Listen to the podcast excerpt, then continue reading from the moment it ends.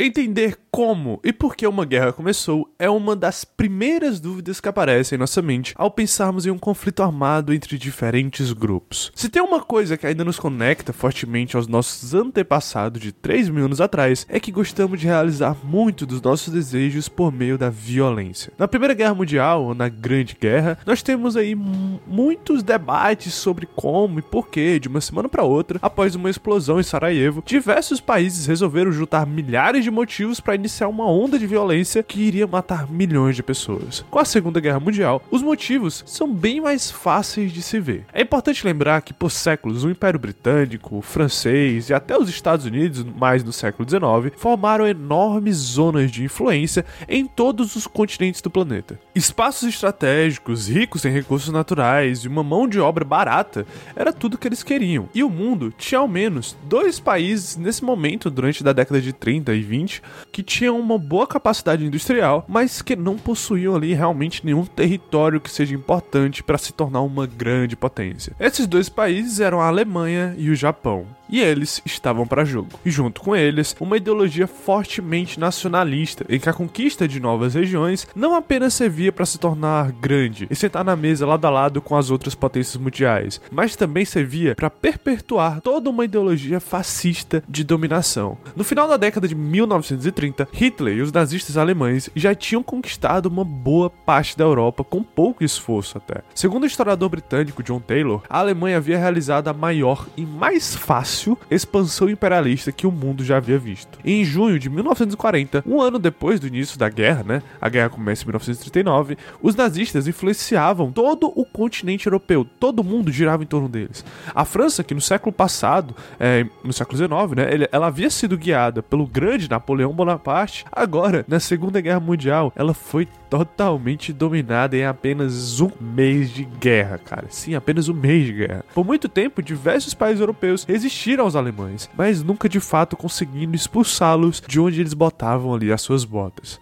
Pela primeira vez na história, a Europa estava totalmente unificada em torno de um só país. Todo mundo olhava para a Alemanha. Era Adolf Hitler que estava sentado à mesa, e até aquele momento parecia que a mesa era só para ele. E como eu disse antes, a Segunda Guerra Mundial teve um início bem mais tranquilo pra gente entender. E se podemos acreditar que a guerra começou pela invasão à Polônia, isso se deu principalmente com o um acordo entre a Alemanha e a grande mãe Rússia.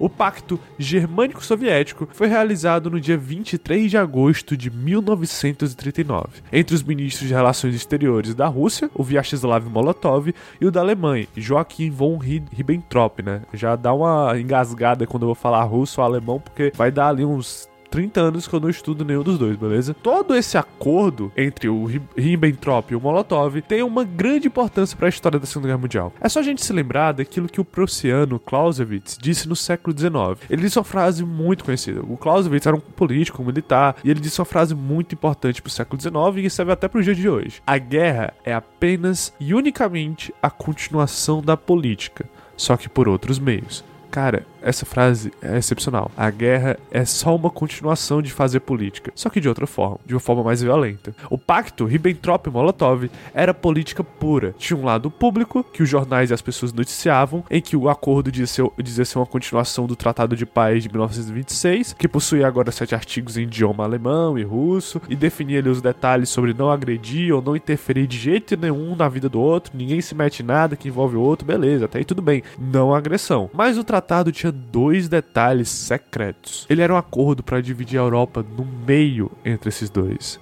entre a Alemanha e a Rússia. E também era uma estratégia política nazista para ganhar tempo e espaço para agir. Mas agir para quê? Para invadir a própria Rússia, a própria União Soviética. No dia 1 de setembro de 1939, a Alemanha invadiu a Polônia. Três dias depois, a França e a Grã-Bretanha declaram guerra contra a Alemanha. Duas semanas depois, era a vez da União Soviética entrar para jogo invadindo a Polônia, só que pelo leste, cara. Enquanto a Alemanha cuidava de um lado, né, mais oeste, a Rússia agora cuidava do lado leste da Polônia, dividindo o país no meio entre alemães e soviéticos, dando início aí, de fato, a Segunda Guerra Mundial. Tempos depois, os soviéticos anexaram a Finlândia e os importantíssimos estados bálticos da Letônia, Lituânia e Estônia. Os russos estavam pegando o seu lado da Europa, conforme combinado. E como o acordo de, não agressão era meramente político, Hitler desde o início sabia que ele não iria respeitá-lo. Para os nazistas, desde a década de 1920, os comunistas e os judeus eram os maiores inimigos deles. Não tem para onde correr. Comunista e judeu é de fato ali uma galerinha que tá bem no pé dos nazistas, pelo menos na perspectiva deles, tá? No livro Mein Kampf, ou Minha Luta, escrito pelo próprio Adolf Hitler, quando ele estava preso na Alemanha, ele fala sobre o grande perigo do comunismo. E como ele, esse comunismo, né, era propagado pelos judeus e pelos povos eslavos, cara, que eram aqueles que ocupavam ali a maior parte da União Soviética, os povos eslavos. Mas não só isso. A Alemanha precisava de territórios cada vez mais importantes para manter o Terceiro Reich. A União Soviética era um alvo delicioso para isso, porque o território da União Soviética era muito grande e muito importante.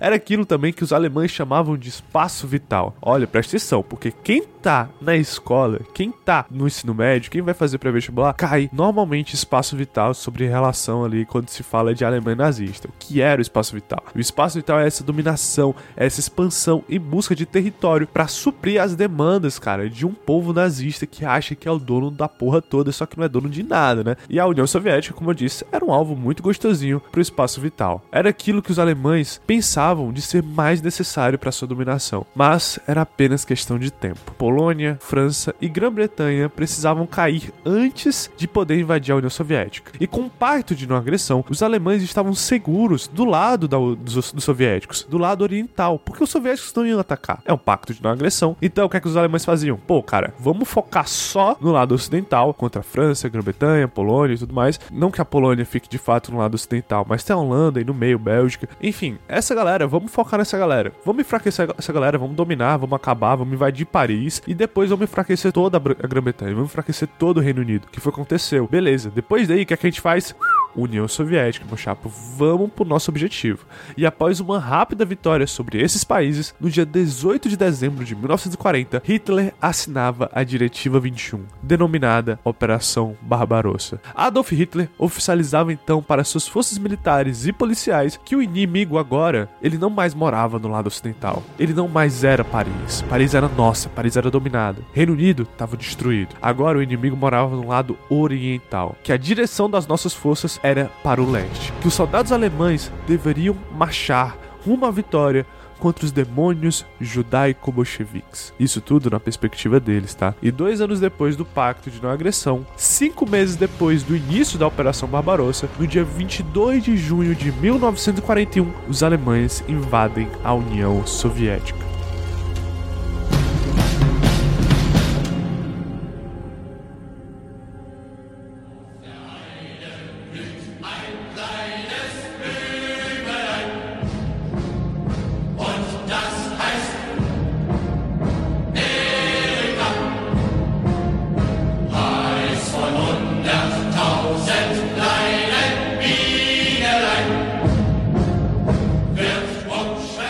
Parar para comparar, a União Soviética ainda não tinha um exército formado e nem a capacidade industrial de invadir a potência que era a Alemanha. E até aquele momento era mais vantajoso se defender de um ataque do que mobilizar enormes recursos para atacar os, os, nazistas, né, cara? Atacar normalmente sempre é mais penoso do que você se defender. Mas isso não significa que eles eram fracos e despreparados, tá? Por muito tempo rolou uma propaganda nazista que os soviéticos eles eram fracos, que eles não estavam muito bem preparados, que era uma vitória fácil, porque isso fazia parte do, do sistema de contra-espionagem soviético. Os próprios soviéticos queriam que se vissem assim, que a galera fora da União Soviética visse que eles não tinham é, um exército formado, um exército preparado. Assim, eles não tinham o melhor exército, perfeito? Os soviéticos tinham ali, em termos numéricos, o maior exército do mundo naquele momento. E chegavam a produzir de 3 a 5 vezes mais ferro do que a própria Alemanha. Um recurso, né? Obviamente, não preciso nem falar sobre ferro, que é um recurso, obviamente, super necessário para uma guerra, né? Fora os campos de petróleo e gás natural que a União Soviética tinha a rodo. O Império Soviético se estendia por territórios diferentes, cara, com diferentes etnias, regiões e nacionalidades.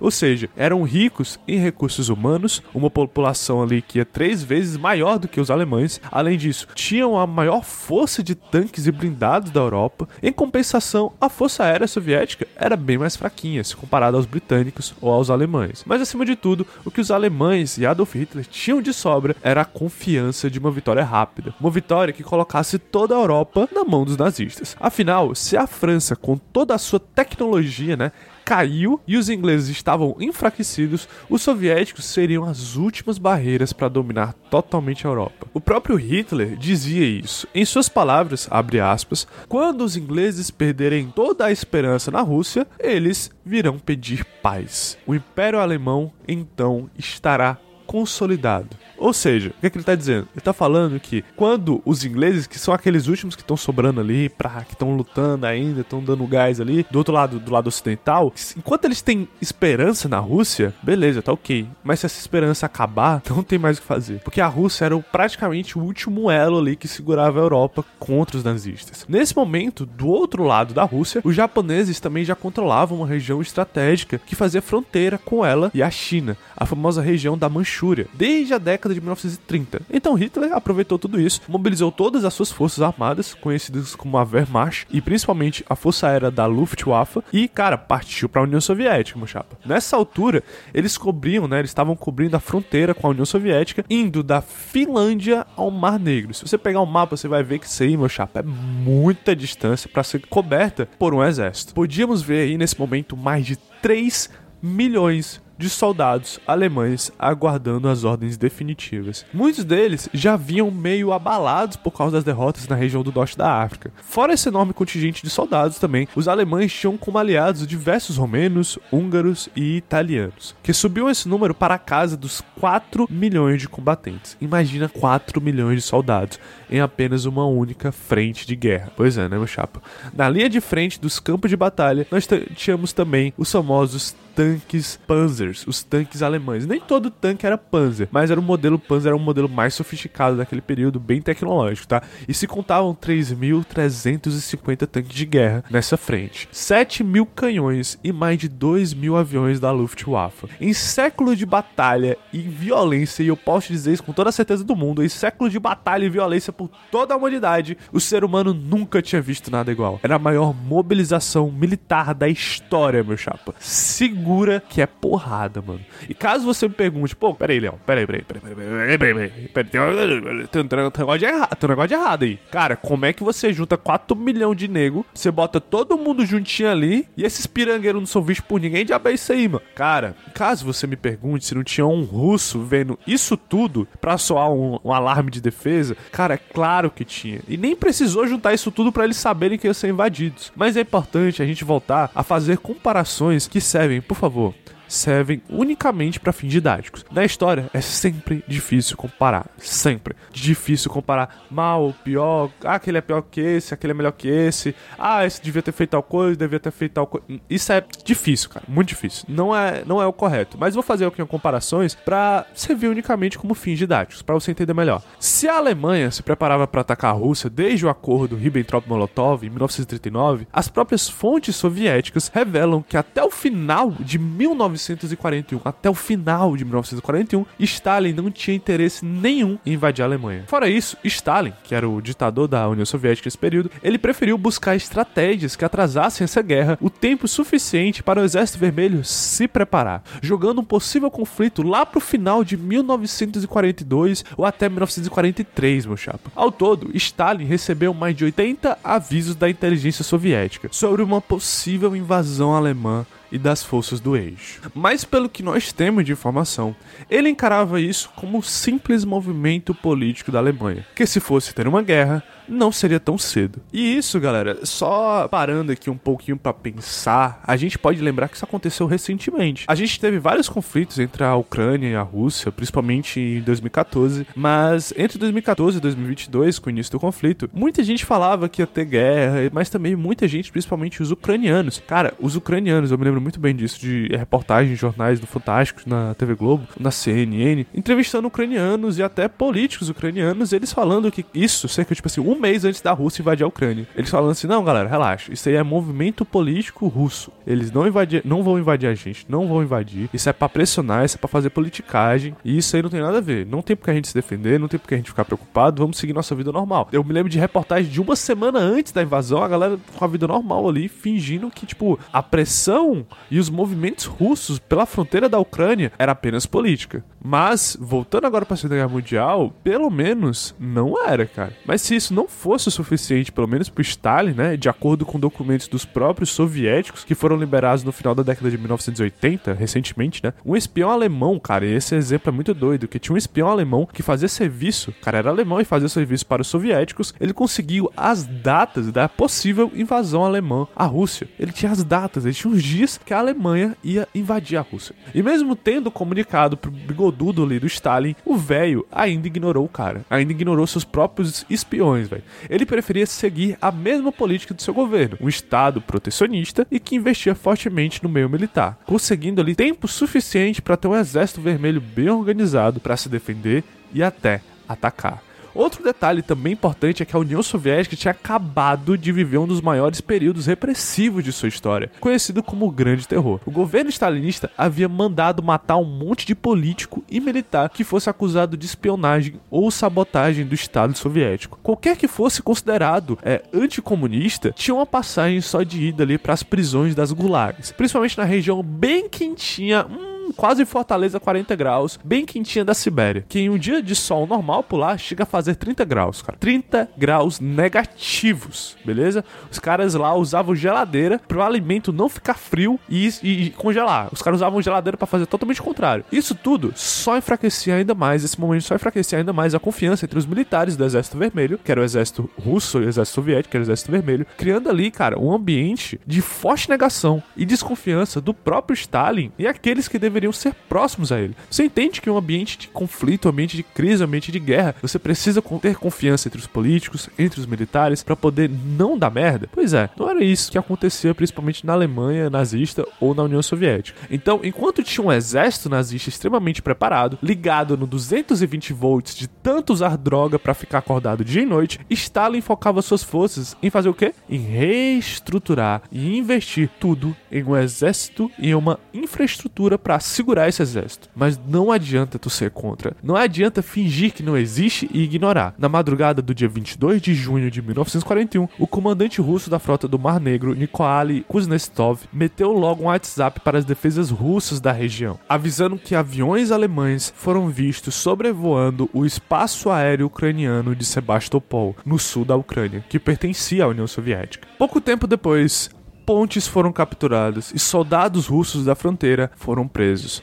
Duas horas depois, quem aparece? O embaixador alemão Friedrich Werner von Schallenborg. Gostou do alemão? Pois é. Friedrich Werner Schallenborg deu logo uma carteirada ali no ministro de Relações Exteriores da Rússia, o Vyacheslav Molotov. Chegou pra ele, entregou um documento e falou assim: meu chapa, lê essa porra aí. Lê, lê, pode ler, mano. Lê, seja feliz. Quando o russo leu o documento desse alemão, ele deu de cara com uma declaração de guerra e o anúncio de que o eixo, a Alemanha, a Itália e o Japão e os seus aliados iriam entrar com tudo, rasgando no meio a União das Repúblicas Socialistas Soviéticas, rumo em direção à cidade de Stalingrado e Moscou.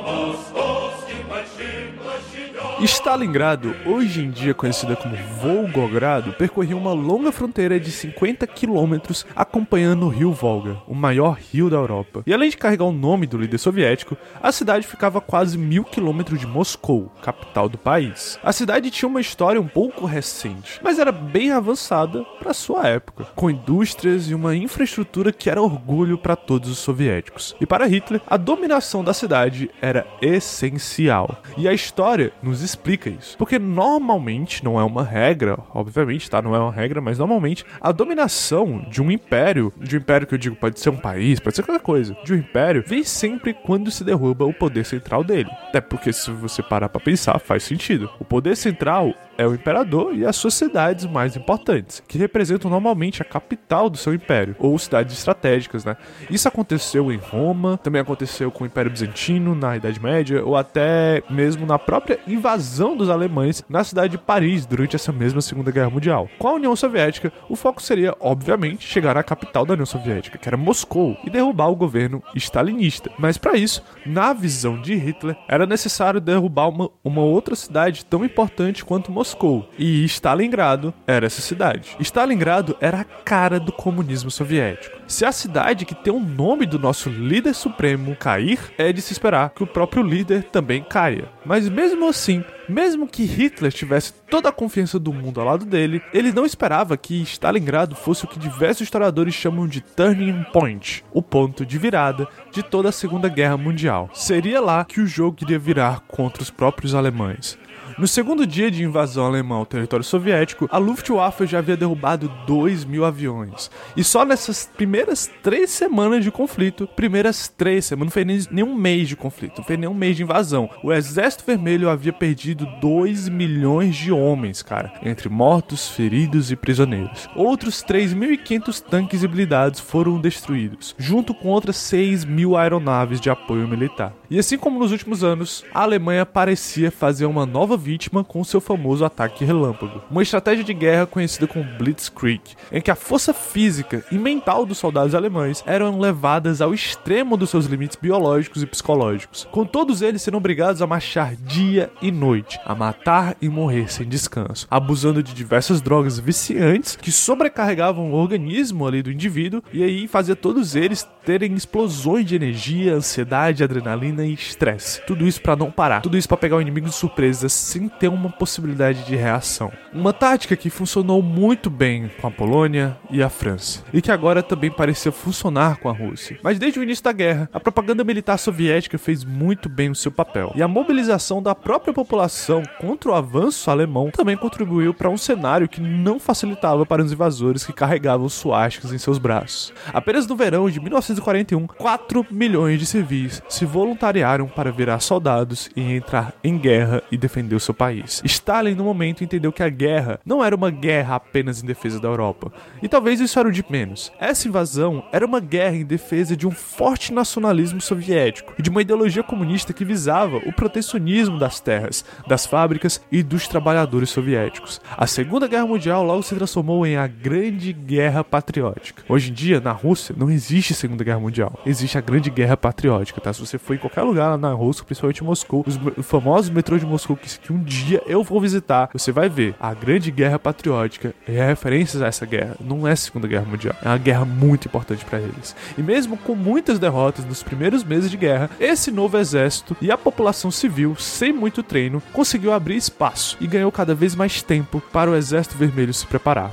À medida que os alemães entravam no território, eles iam percebendo também que não tinham como descansar e se reorganizar para novos ataques. Os próprios civis e militares russos iam recuando e fugindo, né? Só que eles iam destruindo suas próprias casas, cara queimando plantações, envenenando rios e riachos, matando animais das fazendas, tudo isso para nada ser reaproveitado pelo inimigo. Era a tática da terra arrasada. E essa tática se somava à vastidão do território russo. Os alemães não estavam invadindo a França, eles estavam invadindo o território 40 vezes maior que a França. Era um período sem internet, não tinha satélite, a comunicação era horrível, eram milhares de soldados caminhando 64 quilômetros por dia. 64 km por dia, cara, com 30 de equipamento nas costas. Absurdo, mano. Uma situação muito doida. Fora que o ambiente da Rússia é diverso. Lembre-se, a Rússia é gigante. De norte ao sul muda muita coisa. De leste a oeste muda muita coisa. O que prejudicava os motores dos veículos também, velho. Não era só os soldados que se lascavam, os veículos também. Os veículos que levavam o transporte dos recursos. Os veículos que eram a máquina de guerra alemã.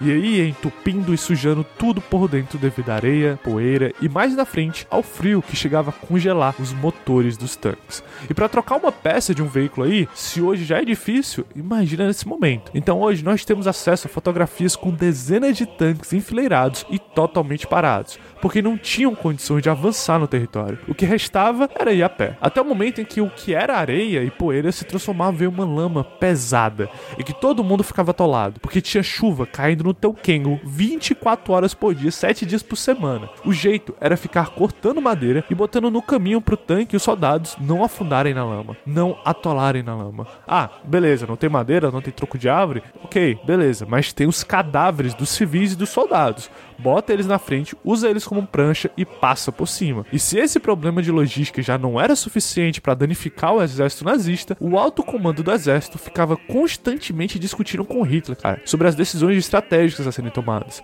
É importante lembrar disso. Muita gente cai naquelas histórias romantizadas e muito doida da cabeça, não sei de onde é que a galera tira isso, que o Hitler era um grande gênio do mal ou qualquer baboseiro do tipo. Não, cara, Hitler era muito burro, e principalmente como líder militar. Mas ainda assim, ele era o ditador. Ainda assim, ele era o Führer. Ele era o homem que todos queriam ser e que todos queriam defender. O alto comando avisava ele sobre ir diretamente para Moscou, cara, ao invés de dominar Stalingrado. Brother, tu não precisa dominar Stalingrado, para que ficar olhando para lá? Bora direto para Moscou. Stalingrado não tá na frente de Moscou. Não, não precisa fazer isso. Ou também, cara, o, o clima russo é horrível. Tu tem que se preparar, tu tem que preparar tuas tropas pro clima russo, pro solo russo, pra ideia que você tá vivendo dentro da Rússia, mano. Você não tá na França. Mas o cara não queria saber. O único francês respeitado pelo Hitler era Napoleão Bonaparte. E a maior derrota de Napoleão foi ter tomado a decisão de invadir o Império Russo indo diretamente para Moscou. E o Hitler não queria seguir os mesmos passos, cara. Para ele era preciso ir comendo pelas beiradas até chegar de fato em Moscou, no maior local de comunicações e indústrias soviéticos, além de ser a própria capital do país, né? E como eu disse antes, se teve um local que nazista virou picolé, foi nessa invasão à Rússia. Quanto mais os alemães subiam e iam em direção a Stalingrado, mais frio ficava. Era super normal terem noites com 20 graus negativos, atingindo até o pico de 40 graus negativos. Fora a sensação térmica de você pegar esse frio com a tua roupa toda molhada. Nesse ambiente já complicado, Hitler demorou para decidir sobre invadir Moscou, mas em outubro de 1941 ele iniciou a Operação Tufão. O objetivo era simples: diversas tropas alemãs com apoio de tanques iriam vir pelo norte da Rússia, cortando a comunicação entre Moscou e outra cidade também importante e que ficava em cima de Moscou, a cidade de Leningrado. Mais ao sul, diversas outras tropas iriam subir, só que cortando a comunicação entre Moscou e a cidade de Stalingrado. E aí eles iam efetuar uma espécie de uma pinça para atacar no final Moscou, por diversas regiões, norte, sul. Essa operação durou apenas quatro meses e resultou em 580 mil baixas para os alemães e mais de um milhão de baixas para os soviéticos quase o dobro, cara. E aí você pensa, pô, já que morreu mais soviético do que alemão, foi vitória para os alemães. Só que não, meu amigo, não, não tem nada a ver com isso. Os alemães levaram uma surra e não conseguiram avançar por nenhum dos dois lados. O baque foi tão forte que deu até vertigem nos nazistas que já tinham entendido que a vitória era tudo, menos fácil e rápida. Outra consequência é que, pela derrota nessa operação, Adolf Hitler demitiu ali o comandante supremo do seu exército e botou ele mesmo, ele mesmo, na função, assumindo o controle absoluto do seu exército e mobilizando todas as tropas rumo a Stalingrado.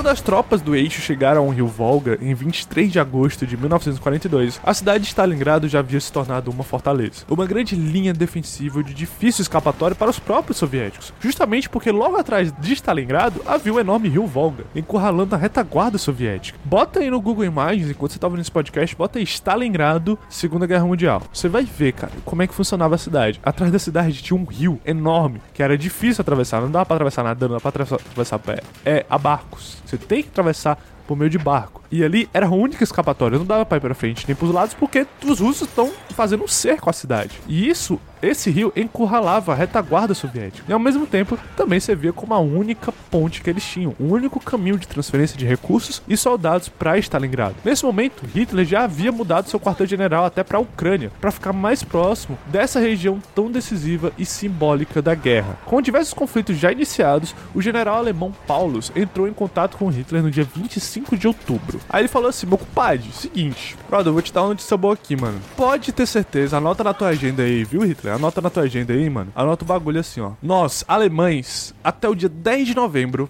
ou seja, em menos de três semanas, vamos invadir completamente Stalingrado e vamos dominar Stalingrado e controlar o rio Volga. Pode anotar, é nosso, até dia 10 de novembro. Lembre-se dessa data. Pode anotar na tua agenda, dia 10, dia 10 de novembro você já pode voltar pra Alemanha, vai lá com teus cachorros, vai brincar de vegano, vai ser feliz lá na Alemanha fazendo tuas merdas. Mas até dia 10 de novembro, Stalingrado é nosso, eu te dou certeza disso. Beleza, beleza. Tá aí tudo bem. Lembre-se dessa data. Enquanto isso, os alemães, eles estavam penetrando cada vez mais pelas ruas e vielas de Stalingrado, lutando de casa casa em casa em combates curtos e ferozes em alguns pontos da cidade. A maior parte da população havia sido retirada, mas uma boa quantidade de civis foram obrigados a ficarem na cidade, trabalhando nas indústrias e nas usinas de energia para fornecer recursos militares para o próprio exército. Enquanto isso, mulheres e crianças se mobilizavam para cavar túneis antitanques pelas ruas da cidade, para o tanque cair e não poder sair, ou para os soldados soviéticos ficarem dentro desses túneis e poderem atacar os tanques de baixo para cima. Enquanto isso, nos dois lados do Volga, baterias antiaéreas eram posicionadas ao lado dos famosos lançadores de mísseis mísseis Katyusha, que se tornaram tão importantes para essa batalha e para a história da União Soviética que se tornou uma música popular e que você está ouvindo nesse exato momento.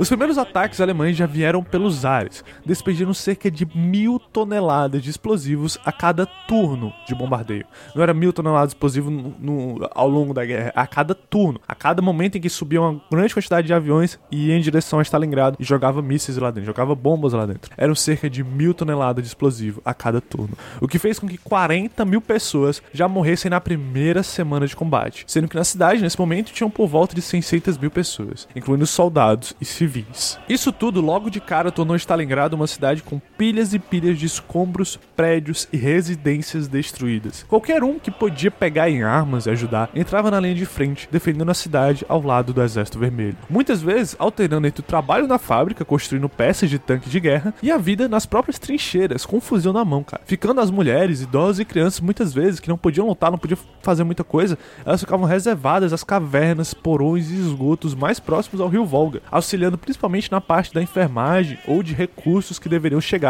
às tropas. Em novembro de 1942, a Alemanha já havia cercado toda a cidade. Tá se aproximando do dia 10. Até o dia 10 era a meta, beleza.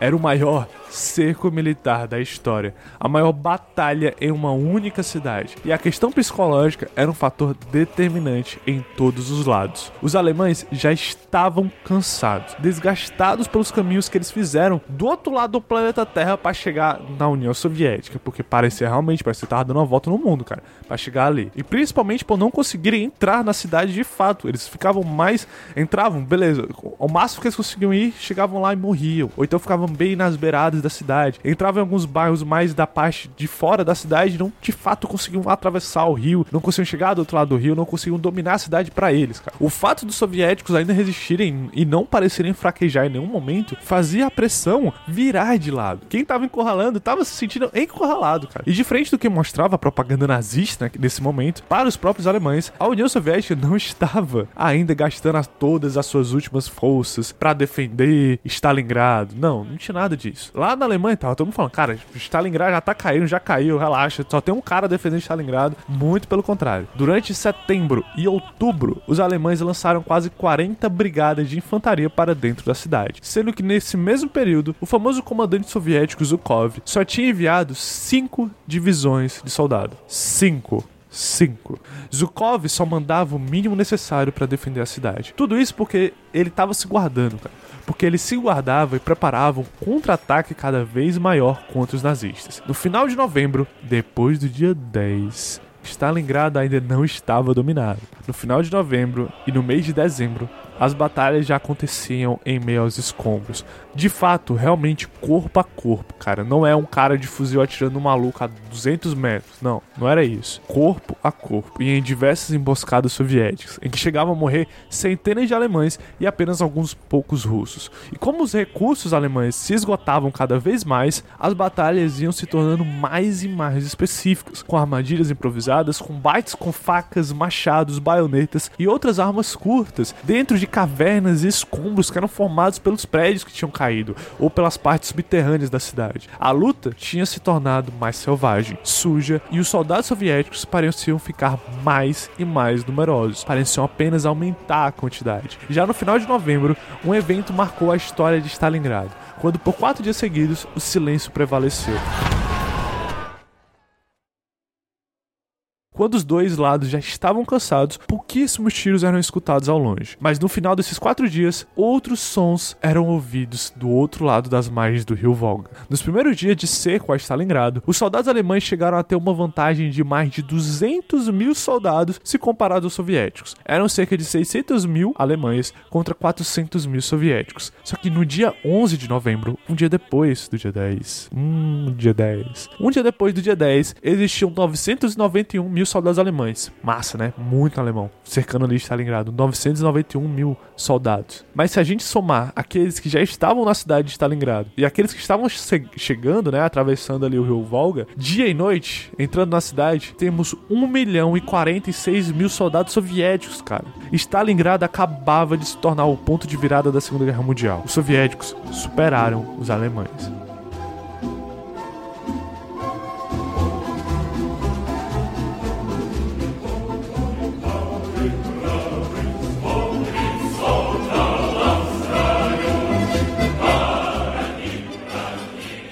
Generais soviéticos em Stalingrado, Vassily Zhukov, era o principal responsável pela defesa da região e tomou talvez uma das maiores e mais importantes decisões de um confronto militar ele aguentou o máximo possível de tempo, organizando um contra-ataque soviético. Na virada do ano de 1942 para 1943, ele já havia organizado o Exército Vermelho. Reuniu 900 tanques modelos T-34, totalmente novos, zero bala. 115 regimentos dos temidos lançadores Katyusha, 230 regimentos de artilharia e ao menos 500 mil soldados de infantaria. Eram soldados saudáveis que carregavam equipamentos de boa qualidade e apoiados por equipamentos e recursos muito melhores. Isso tudo contra os alemães que nessa altura do campeonato estavam dividindo um quilo de batata para 15 homens, para 15 soldados, um quilo de batata. Já haviam comido até os cavalos da cavalaria romena, cara. Nem os cavalos foram poupados, estavam tudo com fome e não estavam, com certeza não estavam preparados para o inverno russo que tinha iniciado no fim de novembro. E alguns chegavam a morrer de frio, outros tinham que amputar os dedos dos pés e das mãos porque congelavam. E se tu amputou o dedo da tua mão, como é que tu vai atirar com a arma? Se tu amputou os dedos dos teus pés, como é que tu vai caminhar? Como é que tu vai correr? Como é que tu vai pular? Como é que tu vai chutar? Como é que funciona essa história? Era o momento ideal de um contra-ataque, guiado por homens e mulheres do Exército Vermelho que conheciam o terreno. E o frio do leste europeu para eles era só mais um dia normal, é só mais uma segunda-feira. Nesse fronte oriental da guerra, no dia 18 de novembro, existiam cerca de 1 milhão de alemães contra 1 milhão e 200 mil soviéticos. Cerca de 15 dias depois, 15 dias depois, no dia 3 de dezembro, era mais de 1 milhão e 100 mil soviéticos contra apenas 200 mil soldados das tropas do eixo. 1 milhão e 100 mil contra 200 mil. Uma virada assustadora e jamais vista na humanidade. As tropas alemãs bateram em retirada, desgastadas, feridas, doentes e principalmente humilhadas. Um mês depois, dia 8 de janeiro de 1943, os soviéticos fazem uma proposta de rendição aos alemães. Afirmando que os que se rendessem seriam tratados, alimentados e ao final da guerra seriam mandados de volta para seus países. Mas Hitler negou essas condições. Para o nazismo e esse forte nacionalismo, o herói da pátria é sempre aquele que não se ajoelha perante o inimigo, que defende sua honra e que luta até os últimos dias. A Alemanha não deveria agir como na Primeira Guerra Mundial, se rendendo e nem como as tropas de Napoleão, fugindo. Por isso, Hitler fez uma jogada política e ideológica contra seus próprios soldados. Ele sabia que na história de toda a Alemanha, um marechal do exército nunca havia se rendido. Ou ele ganhava ou ele morria lutando. Adolf Hitler então resolve nomear o oficial Friedrich Paulus como marechal do exército nazista em Stalingrado. Era colocar os seus homens contra a própria história do país que juravam defender. Se ele, Paulus, se rendesse, ele seria o primeiro da história de toda a Alemanha, cara, a não morrer lutando. E os seus soldados seriam a maior vergonha de sua pátria. Ou seja, Hitler estava forçando os caras a ficarem ali, mesmo contra a vontade deles, atentando contra a própria história de seu país. Muitos ainda resistiram, chegando a contar com 100 mil soldados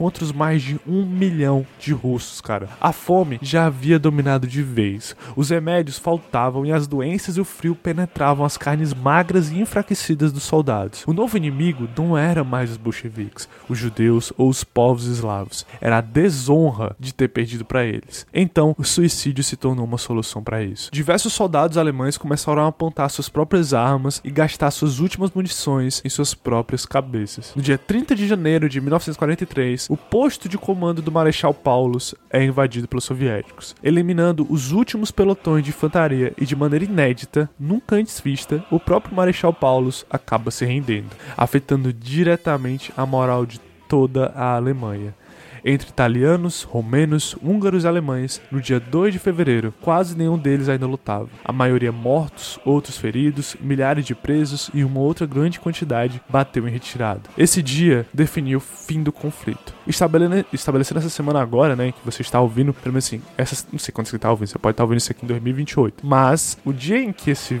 episódio foi lançado, na semana do fim da Guerra de Stalingrado, tá? 80 anos, cara, o aniversário de 80 anos desse momento. E eu poderia vir aqui também citar várias estratégias, táticas e toda uma enorme importância militar que esse conflito teve. Mas eu não sou historiador militar, muito menos sou militar. E eu não pago aqui para ser aqueles estudiosos do mundo militar que sai por aí falando besteira. Então, seriam informações que eu poderia jogar aqui para vocês de maneira muito irresponsável. E como eu já sou muito irresponsável fora do podcast, não pretendo ser aqui dentro também, beleza? Então, se segurem aí. Mas também não vou deixar vocês de mãos abanando. Vamos para algumas curiosidades interessantes para esse conflito e aí a gente encerra por hoje, beleza?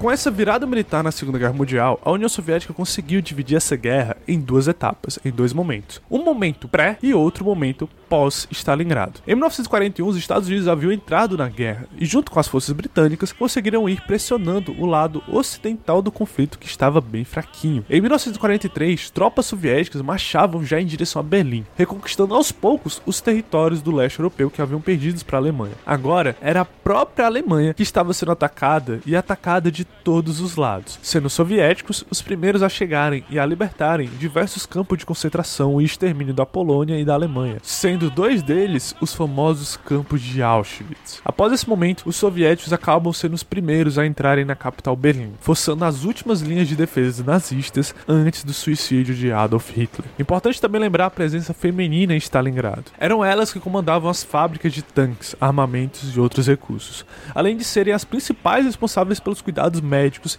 e atuando até nas linhas de frente das batalhas, como nas companhias de defesa antiaérea, e também as mulheres chegavam até a pilotar aviões de combate, cara. Como no caso de da famosa Lilia Litviak e Katia Budanov, duas mulheres aí muito lembradas na história soviética porque elas sobrevoavam Stalingrado, impedindo que os aviões alemães jogassem lá de cima os suprimentos que os alemães tanto precisavam. E como a gente tá falando de guerra, tá? Não dá para esquecer que a guerra é feita de crueldade e violência. É isso que reina nesse momento. Isso de todos os lados, sem passar pano para ninguém. Quando os alemães começavam a entrar no imenso território soviético, nem todo mundo conseguia fugir para dentro do país. Nem todo mundo tinha esse tempo, essa mobilidade. Nesse momento, nós temos quase que uma oficialização do estupro como uma arma de guerra. Era necessário enfraquecer o inimigo de todas as formas, nem que para isso os nazistas estuprassem as mulheres por onde passavam como forma de afetar diretamente a imagem, o sentimento de nação e fraternidade que existia naquele espaço. Fora isso, milhares e milhares de pessoas eram deportadas diariamente para os campos de concentração ou assassinadas ali mesmo, simplesmente por serem judias, eslavas ou comunistas. Já no fim do conflito, a maioria dos alemães que viraram prisioneiros chegavam a morrer antes mesmo do final da guerra em 1945. As condições de tratamento aos prisioneiros, seja pela Alemanha ou pela União Soviética, era completamente desumana, velho. Nenhum dos dois seguiam nenhum tipo de direito internacional envolvendo direitos humanos ou o que quer que fosse. Se você era preso era quase certo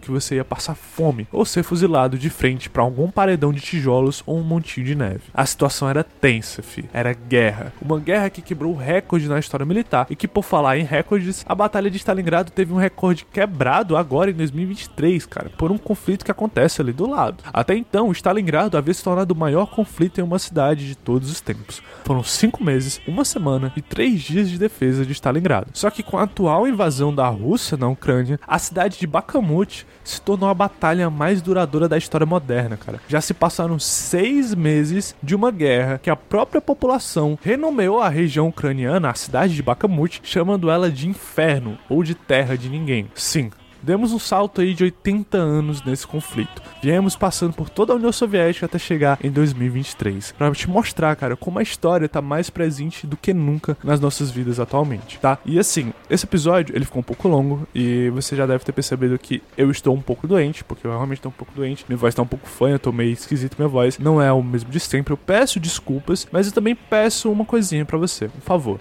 Se você gostou desse episódio, se ele fez você pensar de alguma forma, se você nunca tinha conhecido é o que a gente tá comentando aqui hoje, algum detalhe, essa história que é muito importante e completa 80 anos recentemente, por favor, de verdade, considere compartilhar esse episódio. Quando você compartilha, outras pessoas notam a existência desse podcast. E esse podcast só existe, sinceramente, ele só existe porque as pessoas compartilham, porque algumas pessoas ainda não compartilham. E eu preciso que você compartilhe, porque eu quero fazer que esse podcast seja grande, eu quero chegar em mais pessoas, eu quero que mais pessoas me conheçam, eu quero me tornar grande dentro desse podcast. Ele tem uma qualidade muito boa, eu reconheço ele, eu dou, me dedico muito tempo da minha vida nele. E eu preciso que as pessoas conheçam ele. Eu preciso ser reconhecido por isso. Não é nem uma questão de orgulho, que eu quero ser orgulhoso, eu quero ser o único do mundo. Longe disso. Meu, meu podcast não é grande, não é muito conhecido. O que eu quero é levar a educação de maneira gratuita e com qualidade para as pessoas que muitas vezes não gostam de história e acabam ouvindo esse episódio gostando, vendo que é legal, cara, que não é tão chato assim. E é só compartilhar. E também, se você quiser fazer algo além disso, de maneira até mensal,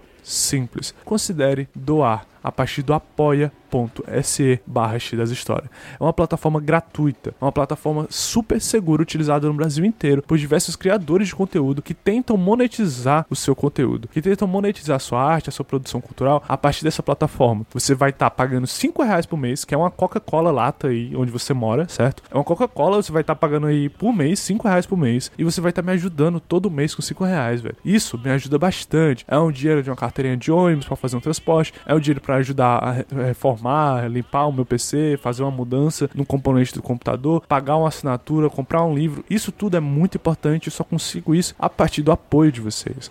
Muito simples. apoia.se barra das histórias e tá tudo também na descrição. Junto com as referências utilizadas nesse episódio, beleza? Tá tudo na descrição desse episódio. Dá uma olhada lá, por favor, considere compartilhar e considere doar, porque é muito importante e me ajuda a continuar existindo, tá? Então, muito obrigado por ter chegado até aqui e, bem, se proteja do frio.